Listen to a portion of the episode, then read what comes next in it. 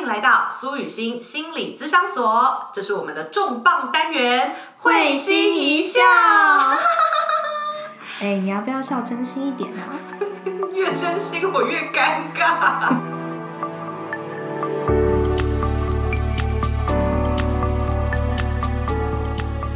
苏雨欣心理咨商所下班喽，耶！哎，最近啊，我真的不夸张，我收到几十封就是私讯的留言，然后他们都问同一个问题，耶，他们都问我说。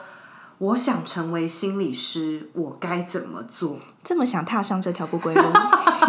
对啊，但是其实我呃跟景惠讨论了一下，我就发现说，我们这一行虽然很辛苦，嗯，但是颇有意义的吧。嗯，因为我前几天才推荐一本书，就是越痛就越值得哈。它里面就讲说，其实有意义的事情，通常都会伴随着一些痛苦跟辛苦。对，这就是我们每天的感觉。嗯，是真的，我觉得真的就是这个意义感，然后支撑我们可以在这个职业里面继续走下去哈。但是如果说你是真的想要开心赚钱，然后享受人生，那真的就劝退大家，乖乖去享受人生。开头就这样讲好吗？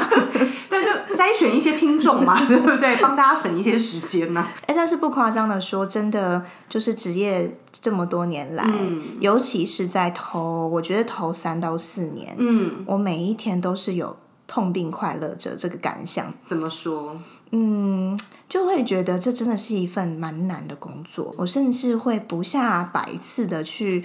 觉得说这真的是一个人类可以做的工作吗？或者是一个人类可以做好的工作吗？哎，你知道现在有有人开始设计 AI，嗯，然后试图用 AI 做智商哎。对，好像很久以前大家就有在讨论这件事情，对不对？然后我之前也曾经用那种就是会跟你聊天的机器人试试看，因为我们在咨商的时候，就有一些个案会分享说，哎，他们觉得某个机器人很好用，他觉得很孤单的时候，就会真的去跟那个机器人聊天。嗯，我就想说，机器人就机器人，有那么好用吗？然后我就真的去下载哦，然后就真的就是创了一个我的机器人，然后他前面还会问你说。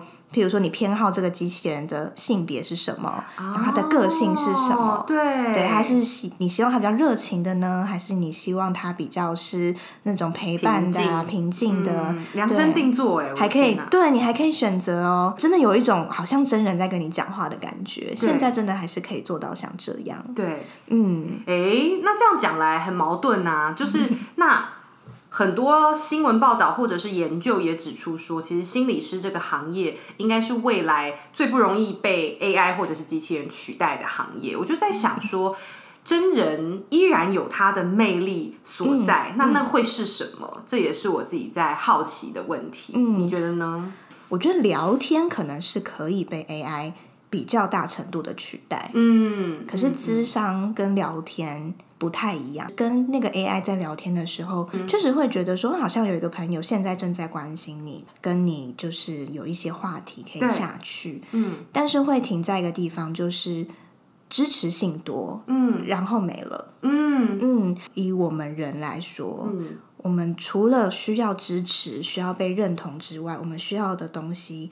更多对，包含我自己，嗯，都会去问说，OK，那我被理解了，可是我的问题还没解决啊，嗯，然后我接下来在生活里面，我还是会遇到类似的困境，不是别人鼓励我，这困境就会消失，那我还可以怎么办呢？嗯，我觉得这部分反而就会更加回到 AI 无法取代的那个部分，就是智商，或者是也许跟人互动的时候更能达成的事情。嗯，我刚想到的，除了景惠刚说的这一块之外，我也想到。的是，因为我每一次在智商的时候啊，我都觉得我跟个案会有一种啊，这讲起来很玄哦。你们如果听不懂就放弃我哈，没关系。我真的会感觉到我跟个案有一个频率的共振，有时候是震到我的眼皮，我的身体都会有震动的那个真的震的感觉。嗯，然后当我在这个共振的状态之下去回应个案东西的时候，那个话语已经不是来自我从大脑思考的东西了，而是一种。哎，又要讲很玄的，我觉得我很像一个通道，一个传递者，然后这个声音感觉就是一个更高的嗯讯息，嗯，要透过我去传递给我眼前的这个人。那当我做到这件事情的时候，呃，我的小我也会发现，个案就会马上有一种。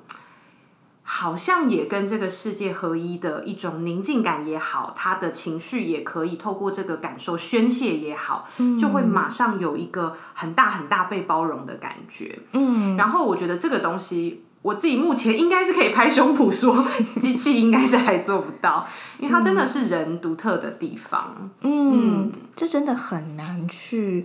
分析或用科学的方式说明这是什么，但是如果刚刚有一些听众听不懂什么是小我，什么是大我的话，欢迎去关注苏雨欣心理师的 YouTube 频道，会有非常详尽的解说。对，那但是你刚刚说的那个经验，真的是在咨商双方都很投入的过程中不少出现。嗯，对，对，包含可能你会感觉到头皮发麻呀，对，然后眼泪不知道为什么自己就会想出来，我也会掉眼泪，有的时候，或者是鸡皮疙瘩，对，是的，或者是整个人就是有一股你平常不会太有的一个能量，就是好像从脚底这样窜上来，对。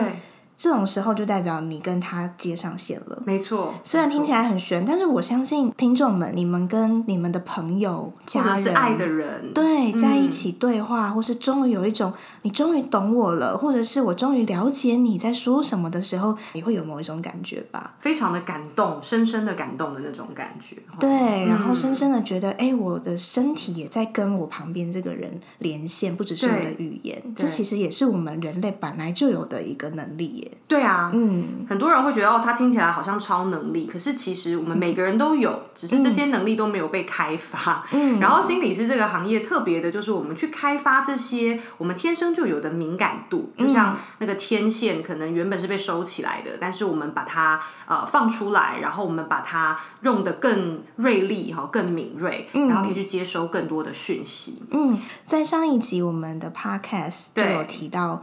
我跟雨欣都是感受力非常强的人，嗯，然后我们的功课就是，我们需要把这个感受力完全的打开，嗯，在。咨商的过程中，对，但当然在我们生活中完全一直开我们感受力，其实是会累到爆哦。所以我们也会 需要稍微把它这个闸门缩小一点点。对，对，这是会变成在当心理师的过程中一定会遇到的状况。没错，嗯，因为很多伙伴，我觉得你们想当心理师有一个原因哦，这个大概百分之九十想当心理师的人都告诉过我，他就说他在他的呃生活当中，很多人喜欢找他倾诉，嗯，然后大家都喜欢找他分。享心事啊，说有的没的，嗯，然后他也觉得他很能听，嗯，然后但是我觉得这样的朋友，因为我们可能都有类似的特质哦，你们就要去检验说，你们容不容易因为这样而感到非常的累，嗯，哦，那这件事情当然是可以训练的，就像你这一根天线，你不是说你把它拿出来之后它就不能收回去，而是要能伸缩的，这个才是你能够当一个长长久久的心理师，我们必要做到的事情，就是那个界限。然后收放是非常清楚的。嗯，雨欣刚刚也提醒，如果你也在想你要不要当心理师，对，可以先来问自己：我为什么想要成为一个心理师这个角色？你对心理师这个。职业有没有什么你的想象或你觉得向往的地方？对啊，对我很好奇你的是什么。可能有人听过这个故事哦，就是我那时候当心理师的一个起源，最初最初的起源，其实不是我自己发现这件事这个职业的，而是我有一个朋友，他那时候面临就是想自杀的一个情境，嗯，所以他告诉了我。就像很多人呢，朋友找你倾诉，那我那时候没有任何心理学背景，我就是一颗真心陪着他走了一段时间，大概将近一年吧。嗯，然后来这个人他的自杀意念就减少了很多，然后他也觉得哎，他开心多了，他主动的回馈我说，哎，苏雨欣，你有没有想过你可以去当心理师？嗯，然后我那时候才说哈，这什么？我才上网去查这个职业在做什么，然后这个职业要。怎么样去读书啦、念研究所啦、考试啦等等这一些历程，是我后来才知道的。对，所以是有一个人为我开了一个门吧，然后我就发现说，好像自己有一些特质是符合的。所以我其实对心理师这个行业，算是一开始没有太多想象。嗯，但是我决定要去做了之后，当然我就开始想象了。对，就一开始真的想象的就是说。好轻松哦，我就坐在那边，然后听大家讲话，收钱，对对，然后就可以收钱了。我就觉得哇塞，那不是太好了吗？因为我很怕热，你知道哈，我就觉得可以一直吹冷气，吹冷气吹到饱，哇，太爽了，然后穿的美美的，就觉得太开心了。嗯嗯。后来才觉得哇塞，我真的想的太天真喽。就像我们刚刚讲的，其实那五十分钟，我们完全是能量全开。对。然后完全变身成个案的感官系统，嗯嗯，因为有些个案他来到这边，很多人感官系统是故障的，他可能压抑了很久自己的情绪，然后自己的生命非常的创伤，所以他可能把自己都麻木起来了，或者是他一直哭一直哭，已经停不下来了，没有人可以帮忙分担，他 loading 过重了，他的这个感官系统坏掉，所以有点像是我们是外接的一个另外的感官系统，然后我全然在感受它。我在智商中，我可以说几乎是不存在的。嗯，对，只有很少很少一个部分是有点像是理智的我，依然会呃踩踩稳那个界限，不让我掉到个案的世界里。因为掉进去我也做不了任何事嘛，我就跟他一起痛哭就好，我做不了任何事。但是呢，我们要很大部分去感受它，又有一部分要停留在那个理智层面，去看看我们可以呃看到什么另外的面相。嗯嗯。这很重要的是，其实我们可以想象，心理师就是一个镜子。嗯，我们在跟呃个案互动的过程中，嗯，虽然不代表说那我我们这个人就消失了，对。可是我们更大的任务跟目标，更多是让这个个案更多看见他自己，没错，更多发现他原本就拥有的自己。对，这是在智商中最美好的一件事，但他就是很需要 我们身为一个人，有很多的我们的价值观啊，或是我们可能第一个时间的。呃，好坏的判断，对这些真的是会需要处理跟想办法放下来的，没错。所以我们要能够去清晰的反射个案的状态的时候，嗯，我们自己的状态变成是他需要花费非常大量的时间跟力气去处理，嗯，然后这是我觉得最痛的地方啊，嗯。你刚刚说心理师是镜子，然后但是其实个案也是我们的镜子，有的时候个案也会引发，比如说心理师自己需要去面对的人生议题。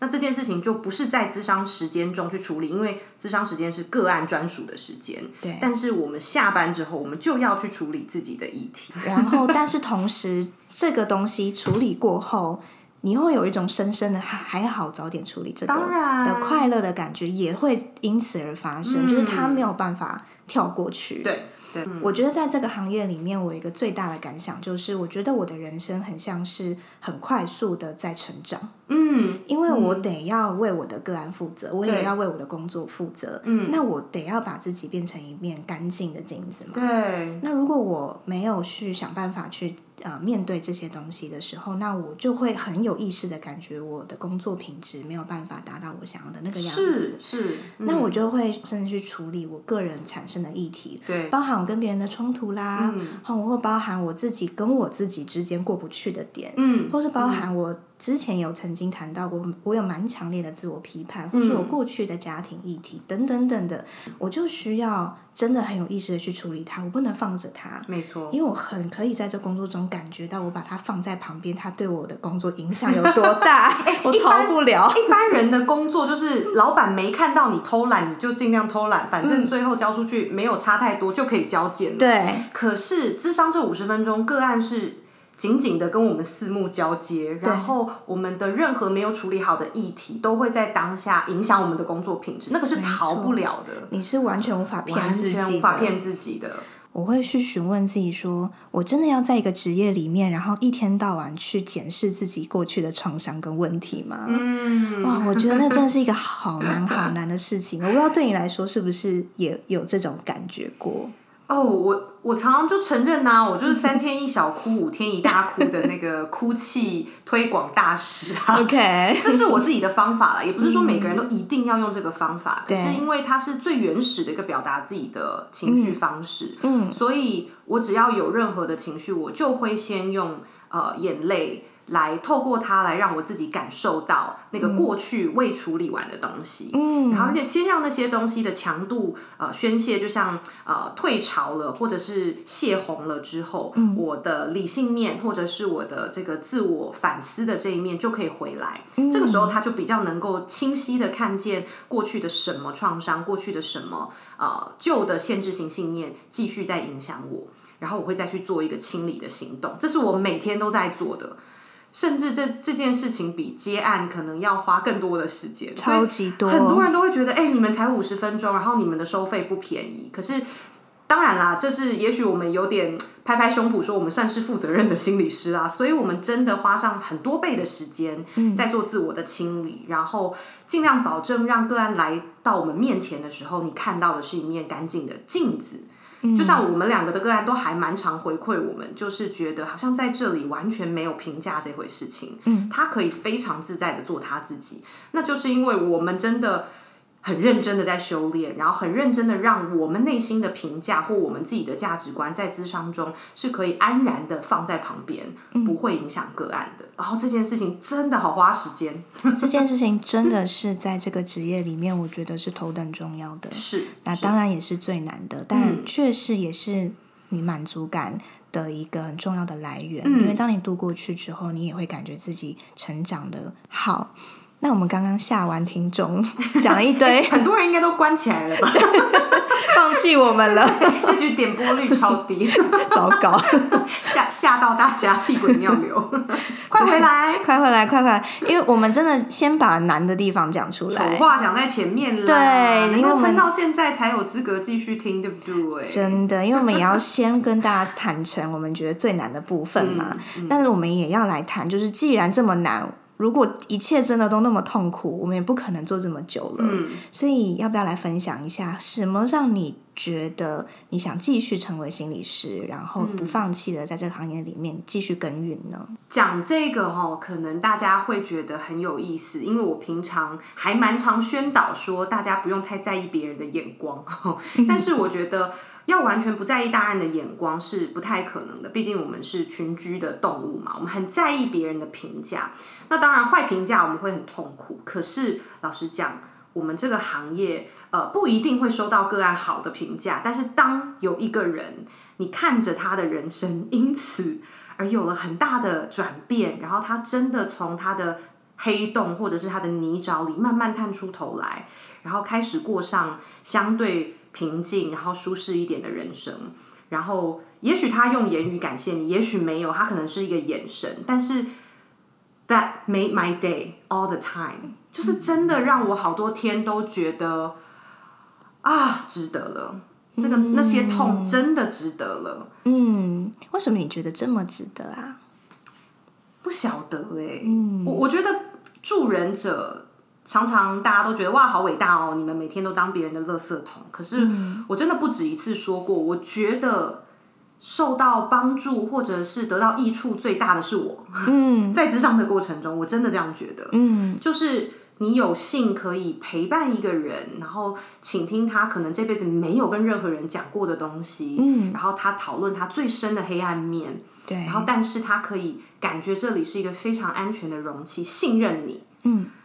我不确定大家有没有这样的经验，就是一个朋友或者是一个你爱的人很信任你的那个感觉，那是非常非常幸福的，那也非常珍贵的。对，那也是很难随便跑出来的东西。是啊，是啊。嗯，我同意你。然后刚刚你在讲的时候，我也感觉到说，另外一个就是我们也受益的地方在。我觉得很尝试个案带我们看世界，哎呀，他带我们看到世界各个角落，是我们可能没有机会去的地方。对，但从他们的眼睛，我们就会开始周游列国。对，也许是社会不同的层面，嗯，或不同的阶层，或是不同的文化中，嗯，我们在咨商室里面可以一直不断悠游在这其中。是，所以如果来问我同一题，就是为什么我仍然会想成为一个心理师？嗯，我觉得很大一个原因是。如果心理师是一个你真的很投入在做的事情，嗯，你会感觉你的世界一直被扩大。没错，这跟我上一集谈到我很想要有一个辽阔的感觉有关。对，就是我不喜欢有一种一直把自己限制在一个很小的地方，然后我好像只能照着以前的习惯，或是以前被框架住的限制去生活。嗯，我反而很希望就是真的真实的看到这个世界可以多大。而我觉得，当我们在投入做这件事情的时候，真的我们跟个案的世界，他们会因为我们扩大，我们也会因为他们扩大。是啊，对，我们都会加成上去，是，而且甚至我们会发现，就是最终我们在咨商中，我认为啦，就我的感觉，我们在做的事情其实并不是个案一开始带来那个问题矫正，没错，不一定解决它，对，不一定是来把这个问题给拨乱反正，反而是。我们在一个更大的视野来看待这个问题的时候，你看到的是什么？嗯，然后除了除此之外，其实你还有什么是你更想要去做选择的？嗯，然后你就可以不受限的再活得更自由。是。然后当每一次在智商中，我再一次感受到我们从一个有限带到更自由的时候，我觉得那个回馈感是最让我的鸡皮疙瘩从脚底板爬到头顶的。是他觉得他更辽阔了。对，我觉得这个是在其他的职业不一定可以常常经验到的感觉。嗯，然后你刚刚这样讲，我突然想到，就是也会有人问说，哎，心理师要什么样的特质会做的比较愉快嘛？嗯，我刚想到一个特质，这个也是可以训练的啦。他也不一定需要天生，嗯，但是他真的要对于好跟坏的这种二分法评价这种界限比较模糊。嗯，甚至会觉得，因为，不一定有好跟坏，你就是单纯的去好奇很多事情。嗯，因为刚刚景惠你讲到说，呃，个案带我们了解他的世界，那通常他会来，肯定他觉得他世界是比较黑暗的，好，相对不舒适的，所以我们会听到很多黑暗的事情。但是呢，我有一个个案，他回馈我超好笑，因为他有一些使用违禁药品的经验，哦。然后呢，他讲的时候很害怕，因为他肯定会觉得这世界上的人都会觉得我这样做不对，我这样做不好。可是我那时候真的是带着一个超级好奇的说：“哎，这些东西都去哪里买得到啊？” 然后他吓到说：“心心里是，你你要买吗？我我我可以介绍你。”我说：“不是啊，不是啊，就是我非常想知道，就是你的世界是怎么互动，这些人是从哪里出现？”他觉得你可以跟他当同伴。对 对对，可是他。后来也有回馈我说这句话让他完全放松下来。嗯，他发现有一个人是真的没有评价的在看他的世界。嗯，对，因为我就很好奇嘛，我们世界如果如果说好了，我真的想吸个毒，我还真的还不知道去哪里做。嗯，那这就是他的世界，你有没有办法不会马上的像他的爸妈一样说啊那唔好啦，啊那唔丢啦，真的当一个很。呃，开阔的人，嗯，去陪他看他的经验，嗯，那我觉得人很有趣，因为我觉得人的本性其实都是渴望自己可以有突破、卓越，哈，或者自我实现这个部分。所以他如果看到说，哎，我没有被评价的时候，就像刚景辉你讲的，他有更多选择，嗯，那他就不一定要去选择毒品了。对不对？他就发现他有更多其他的更好的选择，是他自动就不用去选择毒品。没错，反而最后走的方向已经不是那个小小的问题点了。而是我们真正的问题在哪一些选择是我们还没有去试，还没有看到，而且其实更适合我们的。对，有没有什么东西是我们去做的时候，我们根本不用担心副作用？嗯，但我们却可以很爽。嗯，对，而是因为我经历过了一个长长深深的了解之后，我走过了这么多历程之后，我打从心里有一个很有层次的爽。嗯。对，这个真的是无法言传的。是，嗯，这是职场吸引我们的地方了，然后也推荐给你们。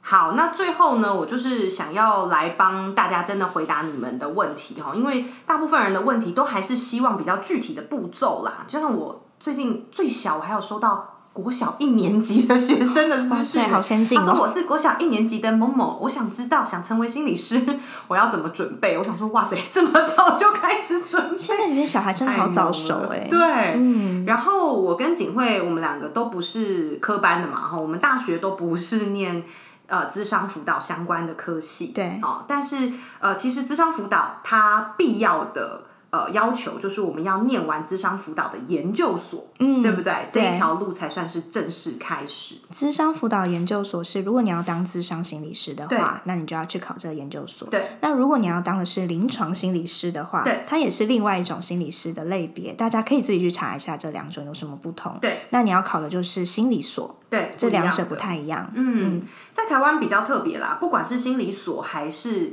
智商辅导研究所，我们在。研究所，我自己觉得啦，都是念比较 general、比较通识的东西。嗯，那像国外啊，像美国，他们就可能在研究所的时候就会选择我要专攻儿童，嗯，或者是我要专攻，比如说法庭，好像最近这个法院上的，对不对？心理师就哎让大家发现了有这样的职业。但是台湾它比较是你念完研究所之后，你可以再去决定，再去进修，你特别想要钻研或者是职业的场域。对，这个就是要靠自己花钱，没错。对，然后也要靠自己，就是想办法去进入到类似背景的机构了。对，嗯，好。所以第一步骤哈，就是无论你大学念什么都没关系，我觉得真的无所谓啦。因为像我是大学毕业之后，我还工作了好多年嘛，我等于在职场上有了其他的体验。我才决定哦，OK，我对心理、对智商有兴趣，那我才去报考研究所哈。那因为非本科系嘛，所以我的第一步骤其实是去了补习班哈。但是补习班没有找我业配，所以不帮他打广告，好过分哦。对，不行啦，补习班要自己选啦。对啊，补习班要自己选啊，我们不能帮他业配。因为念补习班都不是件开心的事 啊。你是开心的？我反驳你，我超开心。我我每天下课，然后我另一半来接我下。因为他也在北车，那时候他补他的金融的补习班，不一样的啦。嗯，然后他们补习班下课脸都很臭。嗯，然后他看到我每天下课都很开心，说拜拜，明天见啊，今天好棒哦，他就很嫉妒。For the record，我们不是在同个补习班。对对，非常的开心。我不知道哎，因为可能好，我必须要讲，我以前从小到大都不是个喜欢念书的孩子，念书对我来说是非常痛苦的。但是我真的开始去补习班，我念到智商的东西之后。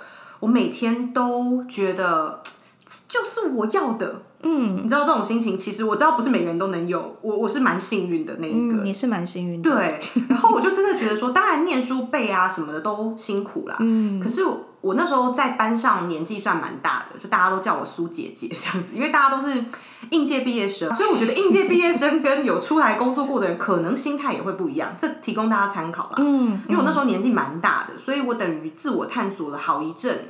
我才决定说我要辞掉我的工作，然后吃老本去念研究所。我觉得真真的有差，有差。老实说，我觉得心理师这个职业啊，嗯，我这样说可能有点偏颇，但这 就是我个人的感想。心理师是一个蛮需要有一些人生的经验累积之后会做得更好的职业，或你会更有感的一个职业。老实讲，我那时候。比如说我去考研究所，我是用推甄的。嗯那我推甄上，我那时候有问我的教授，他也是因为我真的有其他工作的经验。那当然不是说光是有工作经验你就适合了，他是觉得说我在这段工作经验中我是有人生体验的。嗯嗯。那我写在我的自传里面，或者是我在面试的时候有把这部分传递给教授，所以他们最后选我。OK，那我分享一下我补习的经验，因为刚刚说我补习。没有那么享受，对啊，因为我就是应届嘛，对啊，所以我其实前面的工作就是念书，对啊，一直念书，所以补习很像就是我去又念另外一种书，嗯，然后所以补习班给我那些智商的理论啦、心理学的东西呀，对我来说其实就是知识，嗯，它比较不是体验，对，因为我的。可能我的生活的经验跟他现在给我的这些知识还没有那么快连在一起。对，虽然我当时很清楚知道我想要考这个，但是我在补习的过程中没有跟雨欣的经验是完全不一样的，所以这也跟提供给大家参考。我觉得心理师对这个行业或者是你在准备的过程中，你有任何感觉都可以。对，如果你在念的过程中，你可以开始更连接到，哎，这是你平常生活中可能有哪一些经验跟这个理论有关，或是你看过哪些人可能跟这个类型有关，你可能会很有趣。对，你会。觉得它很有趣，但我那个时候还没有那么快可以感受到这件事情。接下来呢，就是如果你过关斩将考上了研究所之后呢，哇，这已经是非常幸运的天选之人了，因为 自己讲，对啊，我们自己骄傲一下嘛。没错，录取率真的很低啊！我那时候我是念交大嘛，嗯，然后那时候录取率好像二吗？我记得好像二，嗯，对。然后其他好像还有一点多，我忘记了，反正就是真的都不多。所以我们那时候考上真的都是超爽的啦，就是让我们骄傲一下嘛，就因为我们也是真的很认真在念书。是啦，啊，你知道从小到大功课没有这么好，然后能够短暂有一个我自己觉得原来我功课也可以不错的时候，我蛮我会讲到我孙子，我都还会继续跟他讲这样。奶奶跟你说好，而且你考心理师拿第一名啊。哦，对对对对对，我人生中就是不断当书卷，就是只有我研究所这个时候。对，然后考上研究所之后，我觉得才是过关斩将。的开始啊，嗯，到了硕二就开始要找兼职实习，对，你们也是吗？课程实习，对对对。然后课程实习、兼职实习的意思就是你可能一周会有大概一到两天，嗯，然后到你实习的机构去做接案啊，去做督导啦，然后去做团体，那这个是算学分，会决定就是你接下来能不能进入。更重要的全职实习，对，然后那时候就已经完全不会有寒暑假，就是大家不要笑想说啊，念个研究所还有寒暑假很爽。其实念智商辅导几乎没有，因为我们就是要去实习。那我那时候还要打工，因为大家别忘了我是吃老本，所以钱要花完了。就是我也年纪很大，不敢靠爸妈，对，所以那时候算是一个蛮艰辛，要真的有点捏大腿。撑下去的时期，有多痛就有多值得，真的。一直拿这本书帮他推这本书，好看啊，好看。然后到了接下来下一关就是全职实习，硕三的时候，硕三的时候，对，所以智商所一定会念到三年啦。对，嗯，对，就最短最短，如果三年毕业，你就要为他拍手，因为就是很厉害。但通常很少人这样，对，是你才这样吧。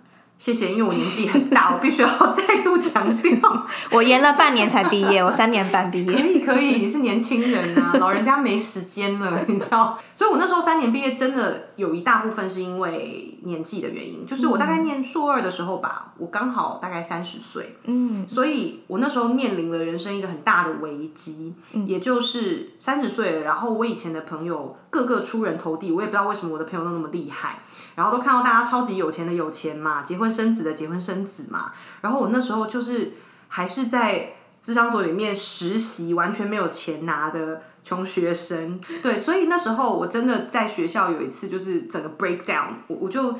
那时候三十岁的生日算是我人生的一个坎吧，我就觉得天哪，我还在这里。如果有年龄危机的朋友，可能就可以理解这个心情。所以好多个案，他们都是因为这个原因来找我，因为他们就是介于这个快要三十岁的时候，然后他们也理解到他们的人生也在经历一个没有办法肯定自己的时期。嗯，对，但是。反正那时候还算幸运的点，就是我们还是得把学业完成，等于你还是有很多的短期目标。那全职实习它跟上课又不一样，它就是完全进到一个机构。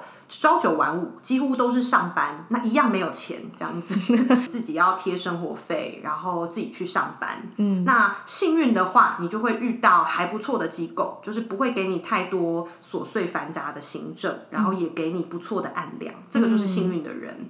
那我有听过太多太多，几乎七八成吧，我觉得他们都在全职实习的时候也遇到人生的关卡，就是。全职的机构蛮把他们当免费劳工，劳工，然后对他们蛮不好的，嗯，确实有，然后案量也不一定够，确实有，对，所以如果真的想要来。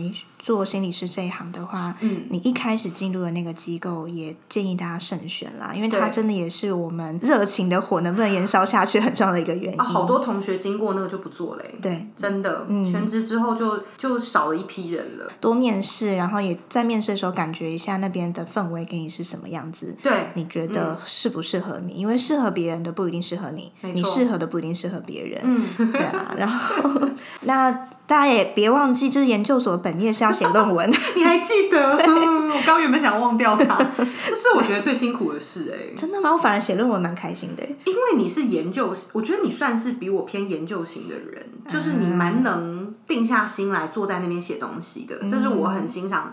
景惠新人诗的点，我还要把它拉出来说，不用写那么多，就是 文章短短的就好，你知道吗？但是论文就是要写漏漏的。对，可我可以一直写一本书。对对对对。然后这对我来说就有点辛苦，这样子。可是我那时候算是逼着我的指导教授，他谢谢指导教授，就是他过年还帮我看我的论文，因为我就是想要急着三年毕业这样子，所以我就休假也都没有休假，过年也都没有在过年，我就是要把论文完成。哇，嗯，所以这对我来说是最最苦的一段时间。你等于是搭高铁，嗯，对啊，因为我觉得你真的是用最快的速度把这个阶段赶快完成，也是就是你花了也许比别人更加倍的努力去做到这件事情。对，就是当时真的没有什么自己的时间，对。每天从早到晚就待在图书馆，对。或者是咖啡厅，就坐一整天。你没有你自己的时间，然后你的伴侣也没有你，唉，对，辛苦你们了伴侣也是个工作狂，他那时候就对你们撑过来了细心工 作这样。有啦，我们那时候差点要分手，这就是以后再跟大家 聊的故事。哎，大家赶快就是自己下面留言，想听雨欣心理师的爱情故事，对，我还好，也很想还好，还听。好，还好，现在撑过来了。对啊，他们现在很好。嗯，OK，好那所以写完论文了，嗯然后嘞，你也实习完了，你达到一切的拿到资格毕业证书毕业证书了了。对，接下来你就有资格可以去考心理师这张证照。只是有资格而已哦。对，那考证照的时间现在是不是一年剩下一次啦？对，这我也是觉得现在的考生比较辛苦的地方。确实，因为我们那个时候一年是两次，嗯，所以我们如果一次没过，我们半年之后还可以再再战。对，对，那我们那个时候就是在考试前，因为他要考非常多科嘛，嗯，对，那所以每一科我们都要呃一直去写考古题，哦，对，然后考古题可能就是我当时是好像建议是可以最好写十年，可是我没办法。选择题我有写到十年，你好厉害。但害简答题我大概写五年。，OK，我大概就是写、全部都写，但就写七年。嗯，哦，那也不错啊，然后因为哦写考古题的过程超挫折，很挫折啊，一直错自己一定考不上，就觉得谁会这种题目啊？真的。如果大家有兴趣的真话，心理师的题目都是你可以直接去上网找，对考选部直接找到的，嗯。就是真的我我不懂为什么很多题目就是我根本这辈子不会知道对。答案是什么的，所以你也只能透过写考古题去练手感，跟继续去把你不知道的资讯再次收集起来。嗯，然后考试是考整整两天嘛，对我那时候一次买了十支新的笔，我写考古题跟考试，嗯，全部用完，大家记得，如果你想考榜首，就就要一个依循这个方法。开玩笑说，那时的，候有多少前辈在我面前就是甩头发说不用那么认真啦，我就念两个礼拜我就考上了，然后我就觉得。你们不要再跟我讲话了，我就是要念一个月，因为我没有时间，阿姨没有时间再蹉跎了，我就是要一次考上。我没有写完那么多个笔耶。当然，我也没有考上第一名啦，还是有第三哦。不一定需要，不一定需要考第一名啦，真的。写完两支笔可以考第三名，但写完十支笔可以考第一名哦 这个哦。CP 值就让大家自己，对我们都不是天才型选手，我们都地才型，所以我们就是要认真啦。但是我觉得。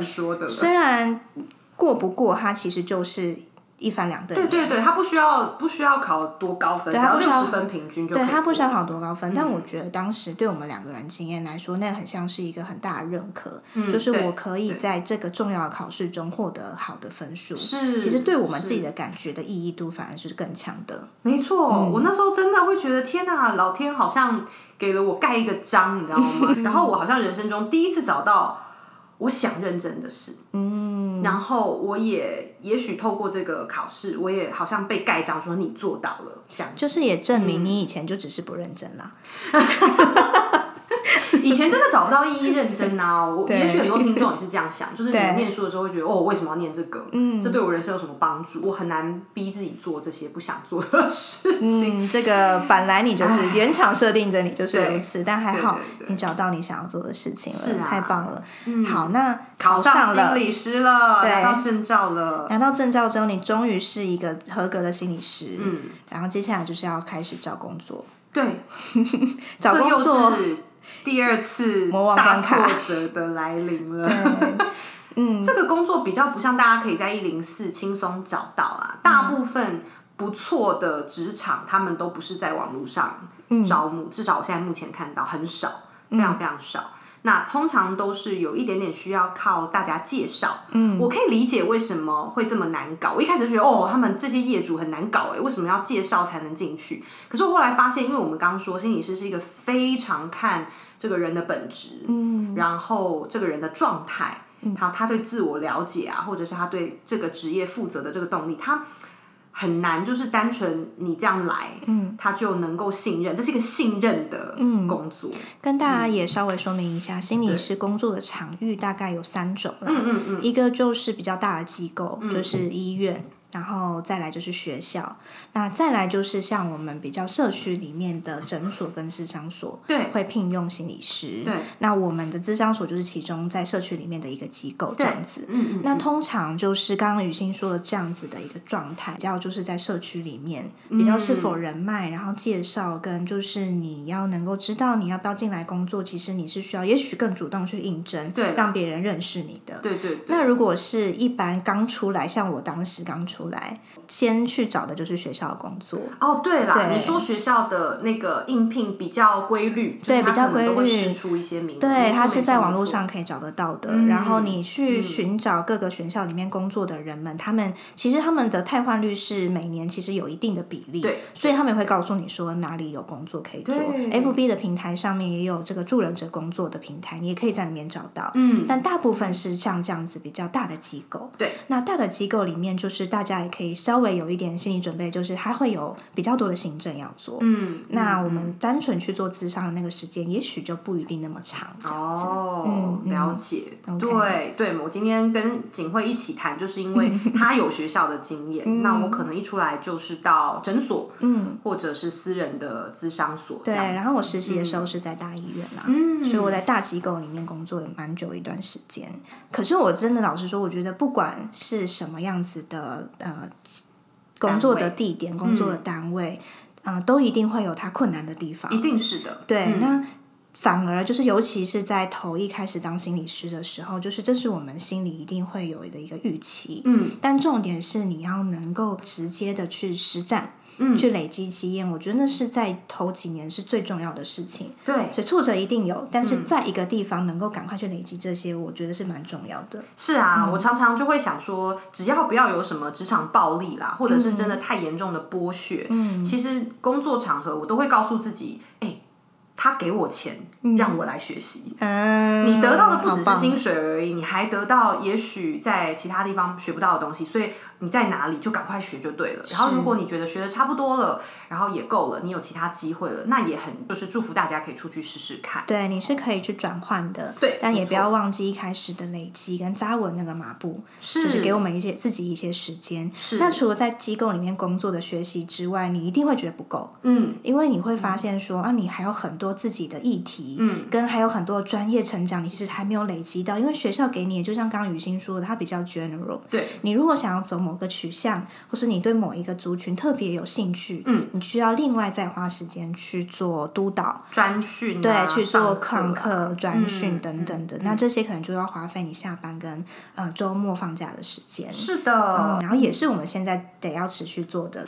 好，我们今天这一集呢，总结了非常非常多的资讯哦。我觉得大家也许累的话，可以分几次听，或听好几次哈，帮我们冲一下流量，也很感谢你。但是我觉得里面的资讯真的都是浓缩了我跟景惠心理师好几年来我们在职业上的生涯心得。那当然，如果你现在是国小生，或现在是高中生，或者是你是社会人士，也都 OK。我觉得我们持续可以做的哈，如果你想当心理师的话，就是拓展自己的生活。我们要有更多的弹性。好，比如说你可以去参加很多的活动也好看很多的书也好，你保持你自己对这个世界的好奇，对人的好奇。记得解封后出去旅行。是啊，好想去旅行哦。OK，好，那就祝福大家哈。如果想要前往这一条路的，我们都可以有好的机会，让你有一个美好的体验喽。太好了，就今天先到这里喽，谢谢大家，我们下次见，拜拜拜拜。